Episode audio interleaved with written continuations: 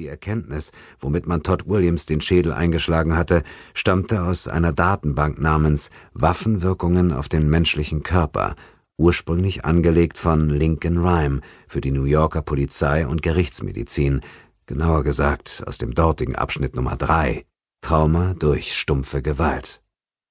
Obwohl es sich um Rhymes Datenbank handelte, hatte Sex die Analyse allein durchführen müssen, ohne Rhyme.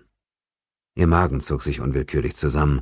Emilia zwang sich, den Gedanken beiseite zu schieben und rief sich erneut die Verletzungen ins Gedächtnis. Der 29-jährige Mann aus Manhattan war auf schreckliche Weise erschlagen und ausgeraubt worden. Er hatte nach der Arbeit einen schwer angesagten Club namens 40 Grad Nord besuchen wollen, der, wie Sex inzwischen wusste, nach dem Breitengrad seiner Lage im East Village benannt war. Täter 40, der seinen Spitznamen wiederum dem Club verdankte, überquerte nun an einer grünen Ampel die Straße. Was für eine kuriose Statur er doch hatte.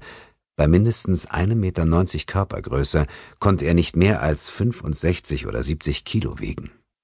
Sex sah, welches Ziel er ansteuerte und ließ es über die Funkzentrale an ihre Verstärkung weitergeben. Ein fünfgeschossiges Einkaufszentrum an der Henry Street. Sie folgte dem Verdächtigen hinein, hielt aber diskret Abstand. Vierzig fuhr hoch in den ersten Stock und schritt zielstrebig weiter durch die hell erleuchteten Gänge, die so austauschbar aussahen wie in jedem beliebigen Einkaufszentrum der USA. Aus Richtung der Imbisse roch es nach Öl und Zwiebeln, und aus den offenen Türen der Kaufhäuser wehte der Duft der Parfümerieabteilungen heran. Sex fragte sich einen Moment lang, was 40 hier wohl vorhatte oder kaufen wollte. Womöglich ging es ihm um sein leibliches Wohl, denn er betrat eine Starbucks-Filiale. Sex stellte sich hinter eine Säule neben der Rolltreppe, ungefähr sechs Meter vom Eingang des Franchise-Ladens entfernt. Sie achtete sorgfältig darauf, außer Sicht zu bleiben, denn der Mann durfte keinen Verdacht schöpfen. Er bewegte sich zwar nicht auf die charakteristische, etwas hüftsteife Weise, die jedem erfahrenen Polizisten verraten hätte, dass er eine Pistole bei sich trug, aber das musste nichts bedeuten. Und falls er Sex bemerkte und das Feuer eröffnete, konnte das zu einem Blutbad führen. Sie warf einen schnellen Blick in das Lokal und sah, dass er zwei Sandwiches aus der Auslage nahm und dann anscheinend ein Getränk bestellte, oder sogar zwei. Er bezahlte und verschwand seitlich aus Emilias Blickfeld, um auf seinen Cappuccino oder Mokka zu warten, irgendwas Ausgefallenes. Gewöhnlichen Filterkaffee hätte man ihm sofort serviert. Würde er bleiben oder gehen? Zwei Sandwiches. Erwartete er jemanden? Oder wollte er das eine jetzt und das andere später essen?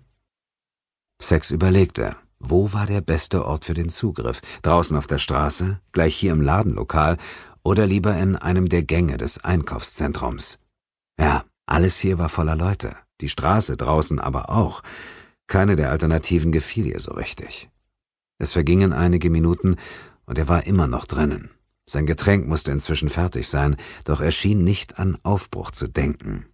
Ein spätes Mittagessen, vermutete Sex, aber allein oder in Gesellschaft? Wodurch ein ohnehin komplizierter Zugriff noch ein ganzes Stück schwieriger werden würde. Sie erhielt einen Anruf. Emilia, hier ist Buddy Everett. Hallo, sagte sie leise zu dem Streifenbeamten vom 84. Revier. Sie kannten sich gut. Wir sind draußen, Dot und ich, und drei weitere Kollegen in einem zweiten Wagen. Er ist im Starbucks im ersten Stock. In diesem Moment verließ ein Lieferjunge die Filiale mit mehreren Pappschachteln, auf denen das Starbucks-Logo prangte, die Meerjungfrau. Das bedeutete, es gab keinen Hinterausgang und 40 saß in der Falle. Ja, es waren andere Kunden im Laden, die in Gefahr geraten konnten, aber weniger als in den Gängen oder auf der Straße. Ich will ihn mir hier schnappen, sagte Sex zu Everett. Da drin, Emilia? Okay, eine Pause. Bist du sicher? Der geht mir nicht durch die Lappen, dachte Sex. Ja, kommt sofort her. Sind unterwegs. Ein schneller Blick ins Innere, dann zurück in Deckung. Sie konnte ihn noch immer nicht ausmachen. Er musste im hinteren Teil sitzen. Emilia schob sich nach rechts und dann näher auf die offene Eingangstür des Lokals zu. Wenn sie ihn nicht sehen konnte, dann er sie auch nicht. Sie und das Team würden seitlich da ließ auf einmal ein gellender Schrei dicht hinter ihr Sex zusammenzucken. Jemand litt grässliche Schmerzen, und der Laut war dermaßen roh und schrill, dass man nicht erkennen konnte, ob die Stimme zu einem Mann oder einer Frau gehörte. Das kam vom oberen Ende der Rolltreppe, die aus dem Erdgeschoss hierher führte. Oh Gott! Die Metallplatte, auf die man beim Verlassen der Treppe trat, war aufgeklappt und jemand war offenbar in den laufenden Antrieb gefallen. Hilfe! Nein! Bitte! Bitte! Bitte! Es war ein Mann. Dann verschmolzen die Worte abermals zu einem Schrei. Kunden und Angestellte gerieten schockiert in Aufruhr. Die Leute auf der betreffenden Rolltreppe machten kehrt oder sprangen seitlich über den Handlauf. Auch von der benachbarten Treppe, die nach unten führte, sprangen einige Menschen ab und landeten unsanft auf dem Boden. Vielleicht fürchteten sie, ebenfalls verschlungen zu werden. Sex schaute zu dem Starbucks. Von 40 keine Spur. War ihm die Dienstmarke oder Waffe an ihrem Gürtel aufgefallen, als er wie alle anderen in die Richtung des Tumults gestarrt hatte? Emilie verständigte Everett über den Unfall und wies ihn an, die Funkzentrale zu benachrichtigen und alle Ausgänge im Blick zu behalten, weil Täter 40 womöglich Lunte gerochen und die Flucht ergriffen habe. Dann eilte sie zu der Rolltreppe und bemerkte, dass jemand den Nothaltknopf betätigt hatte. Die Stufen wurden langsamer und blieben schließlich stehen. Halten Sie das an! Halten Sie das an! gefolgt von weiteren Schreien des Opfers. Sex erreichte die klaffende Öffnung. Knapp zweieinhalb Meter unter ihr steckte ein Mann mittleren Alters, 45 oder 50, im Antrieb der Treppe fest. Der Motor lief immer noch, trotz des Nothals. Wahrscheinlich wurde der Antrieb durch den Knopf lediglich ausgekuppelt. Der arme Kerl lag auf der Seite, hing an der Taille fest und schlug auf das Getriebe ein. Die Zahnräder hatten sich tief in seinen Leib gegraben.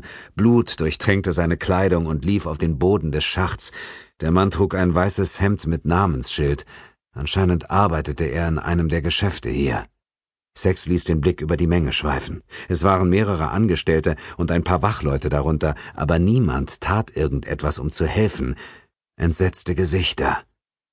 Einige der Leute schienen den Notruf gewählt zu haben, aber die meisten nahmen mit ihren Mobiltelefonen Fotos und Videos auf. Hilfe ist unterwegs, rief Sex nach unten. Ich bin vom NYPD. Ich komme jetzt zu Ihnen. Oh Gott, tut es weh! Weitere Schreie. Sex konnte sie in ihrer Brust vibrieren fühlen. Die Blutung musste gestoppt werden, wusste sie, und außer dir wird niemand einen Finger rühren, also los! Sie stemmte die Metallklappe weiter auf. Emilie Sex trug keinen Schmuck außer einem Ring mit blauem Stein. Sie zog ihn sich nun vom Finger, um nicht damit zwischen die Zahnräder zu geraten. Zwar wurde das eine Getriebe durch den Körper des Opfers blockiert, aber der Antrieb der Nachbartreppe lief weiter auf Hochtouren. Sex bemühte sich nach Kräften, ihre Klaustrophobie zu ignorieren und machte sich an den Abstieg. Es gab eine schmale Metallleiter für die Mechaniker, aber die war voller Blut. Der Mann schien sich beim Sturz an der scharfen Kante der Luke geschnitten zu haben. Sex hielt sich gut fest, denn falls sie abrutschte und fiel, würde sie auf dem Mann und unmittelbar neben dem zweiten Getriebe landen. Einmal verloren ihre Füße den Halt und ihre Armmuskeln verkrampften sich, um sie vor dem Fall zu bewahren. Ihr Stiefel streifte die laufenden Zahnräder, die sofort eine Furche in den Absatz frästen und am Aufschlag der Jeans zupften. Sex riss ihr Bein zurück. Dann war sie unten. Moment, Moment, sagte oder dachte sie und meinte damit sowohl den Mann als auch sich selbst. Die Schreie des armen Teufels ließen nicht nach. Sein aschfahles, verzerrtes Antlitz glänzte vor Schweiß. Bitte! Oh Gott! Oh Gott! Sex schob sich vorsichtig an dem zweiten Getriebe vorbei und geriet auf dem Blut zweimal ins Rutschen. Dann zuckte plötzlich das Bein des Mannes unfreiwillig vor und traf sie voll an der Hüfte. Sie kippte genau auf die Zahnräder zu. Emilie fand im letzten Moment Halt, das Gesicht nur wenige Zentimeter von dem Getriebe entfernt. Sie rutschte erneut weg, fing sich wieder. Hey, ich bin von der Polizei, wiederholte sie. Der Krankenwagen wird jede Minute hier sein. Es ist schlimm, ganz schlimm. Es tut so höllisch weh, so verdammt weh. Hey, da oben! rief Emilia. Jemand vom Personal soll dieses Ding hier abschalten. Nicht bloß die Treppe, sondern den Motor. Drehen Sie den Saft ab! Verflucht, wo blieb die Feuerwehr? Sex nahm die Verletzung in Augenschein. Sie hatte keine Ahnung, was sie machen sollte. Sie zog ihre Jacke aus und presste sie gegen das zerfetzte Fleisch seines Bauchs und Unterleibs. Es half kaum, die Blutung zu stillen. wimmerte er. Emilie trug in ihrer Gesäßtasche ein überaus illegales, aber sehr scharfes Springmesser bei sich. Konnte sie nicht einfach die Leitung kappen? Nein, hier waren nirgendwo Kabel zu sehen. Wie kann man eine solche Maschine konstruieren und dabei nicht an einen Abschaltknopf denken? Herrje, diese Inkompetenz machte sie rasend. Mein, meine Frau, flüsterte der Mann. Ganz ruhig, redete Sex ihm gut zu. Es kommt alles wieder in Ordnung. Doch sie wusste, dass das nicht stimmte. Sein Körper war schwer verstümmelt.